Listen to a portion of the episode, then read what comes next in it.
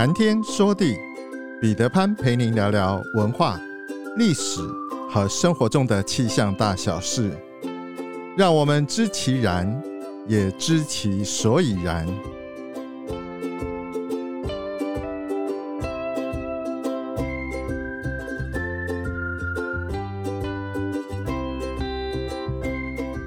谈天说地，潘大刚空中与您相会。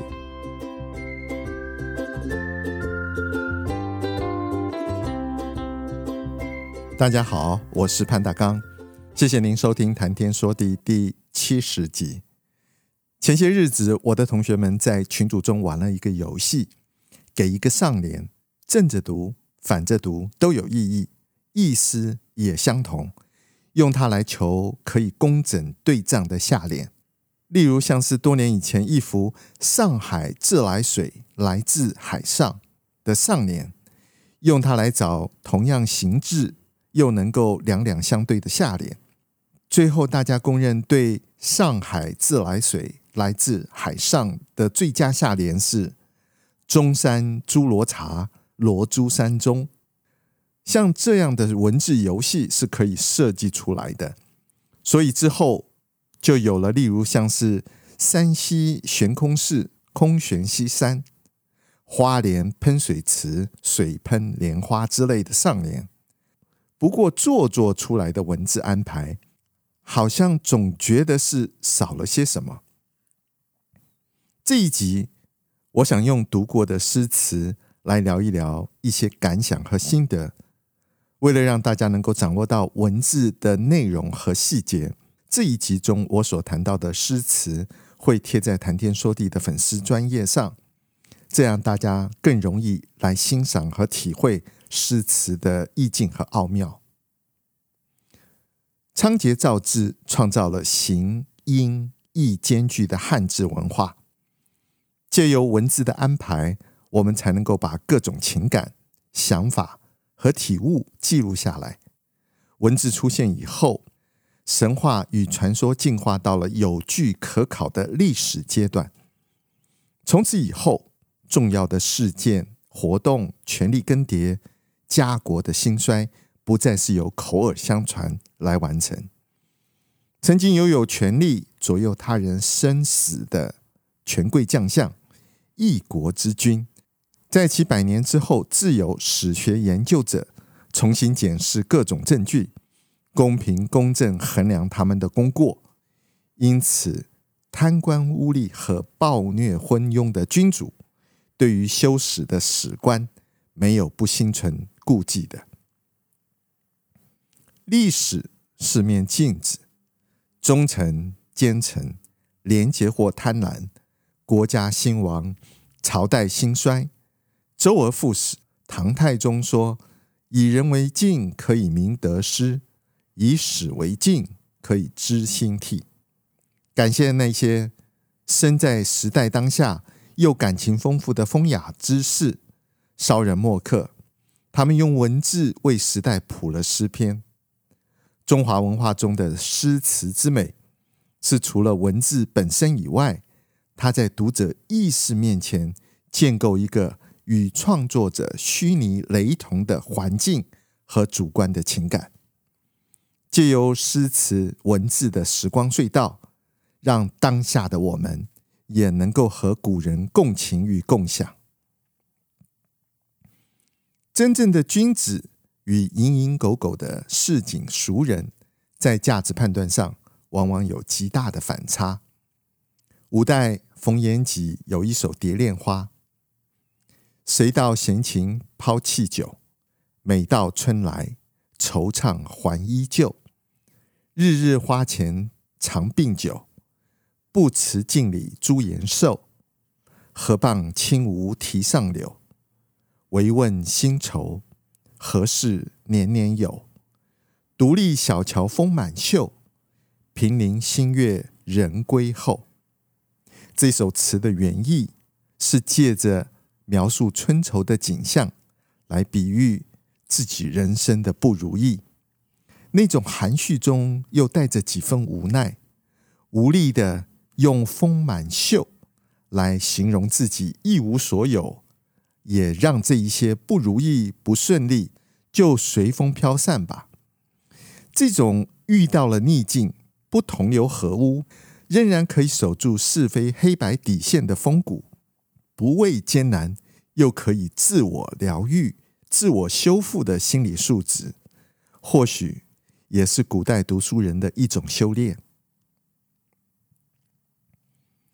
情爱相思之苦，相信过来人都有深刻的体会。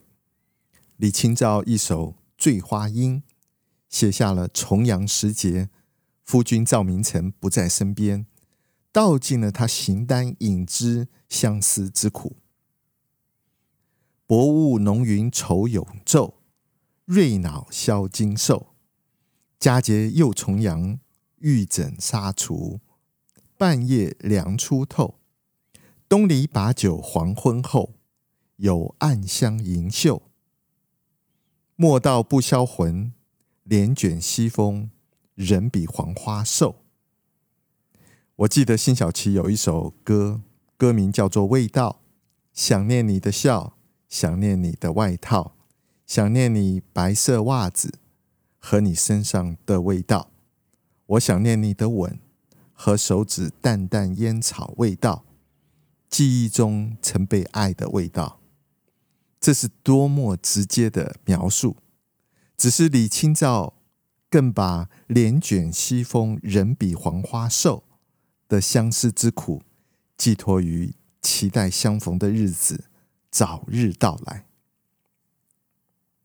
亲情与牵手之爱的生死离别，那种锥心之痛，尤其刻骨铭心。自古以来，这样的诗词不胜枚举。然而，众多作品之中，苏东坡的《江城子》绝对是佼佼者。他重情地表达了思念亡妻的心情，不但感情丰富，文字的精准到位也是非常有功力的。十年生死两茫茫，不思量，自难忘。千里孤坟。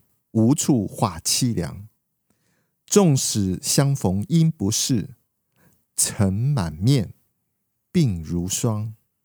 夜来幽梦忽还乡，小轩窗，正梳妆。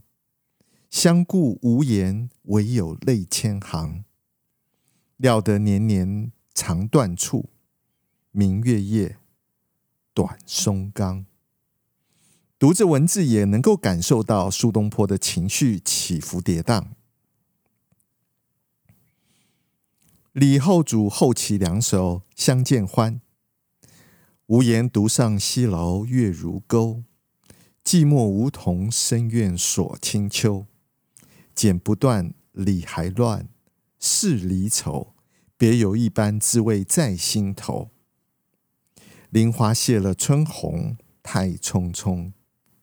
无奈朝来寒雨晚来风，胭脂泪，香留醉，几时重？自是人生长恨水长东。权力的得而复失，国之危在旦夕。词中缭乱离愁，不过是他宫廷生活结束后的一个插曲。由于当时南唐已经归降了宋朝。这里所表现的是他离乡去国的锥心伤痛。这首词感情真实、深沉自然，大胆地借由另外一件事件来诉说自己的心情。之后，李后主的《相见欢》竟然成为宋初婉约派词风的开山之祖。讲到开始时那副对联。上海自来水来自海上，中山猪罗茶，罗珠山中，就让我想到有一种叫做回文诗的文体。回文诗其中的一种，就是从第一个字读到末尾，也可以从末尾一字逆着读，读到开头。无论你是正着读，或者是逆着读，都能够成为各自独立的一首诗。我们可以想象，这种创作需要有多么深厚的文字功力和造诣。北宋苏轼的《题金山寺》就是这样的佳作。他的诗是这样写的：“潮随暗浪雪山倾，远浦渔舟钓月明。桥对市门松径小，栏当泉眼石波清。条条绿树江天晓，皑皑红霞晚日晴。遥望四边云接水，碧峰千点。”树鸥青，从这首诗最后一个字倒着读，它就会是“青鸥数点千峰碧，水接云边四望遥。晴日海峡红霭霭，晓天江树绿条条。清波石眼全当蓝，晓镜松门是对桥。”明月钓舟渔浦远，青山雪浪暗随潮。苏轼的这首《题金山寺》回文诗，正着读、逆着读，分别都传神的写出了镇江金山寺月夜泛舟和江天破晓的两种景致。顺着读是月夜景色到江天破晓。逆着读，则是黎明晓日到渔舟唱晚，很妙吧？不知道您是否也发觉，在我们的历史中，能够名垂青史的人物，无论是在哪一个时代，似乎都以悲剧型的人物占了绝多数。那么，如此的现象，各中道理是什么？平凡人一生汲汲营营的追求功名利禄、荣华富贵。对于那些名垂青史的人物，他们的世界里，功名利禄、荣华富贵，并不是最重要的。只有忠孝节义的价值不能够被逾越，气节与风骨是要用生命来捍卫的。我这么说，并不是认为物质生活不比精神生活中的价值信仰更重要。任何人。都不免要在其中追求平衡发展，偏执任何一端都是不健康、不完善的。如果谈到做人的底线时，功名利禄、荣华富贵都可以抛弃，而那些道德伦理的价值信仰，最终是要用生命来捍卫的。无论您的信仰是什么。我个人相信，世间的聚合离散，一切都是因缘，缘起则聚，缘灭则散。富贵荣华自有定数，人生不长，快乐的时光总是太短。无奈人生不如意事十之八九，活在当下才是最真实的。毕竟把握住当下的美好，比起寄望于天边的彩虹更为实际。理想与目标看起来总是遥不可及，但是它并不能成为怠惰松懈的理由。谁都有当主角的时候，一旦拥有了舞台，就该尽情挥洒。成功的时候，更需要有反省的智慧和勇气。得意的时候，不要忘形，无常才是正常；失意的时候，才是蓄积能量。等待另一个高峰的机会，坚持的决心和毅力，才是蓄积否极泰来的动能。珍惜生命中的美好，假想明天就是生命中最后一天，那么样的来过今天。把持续学习当成生命中的习惯，这样我们的生活就自然的丰富也丰满了。苍穹浩瀚，气象万千，月晕而风，础润而雨，见微知著。谈天说地，和您分享文化、历史和生活中的气象大小事，让天有不测风云不再是借口，让天气不再是行动的阻力，而是生活中的助力。想要知道更多，我们下次再会。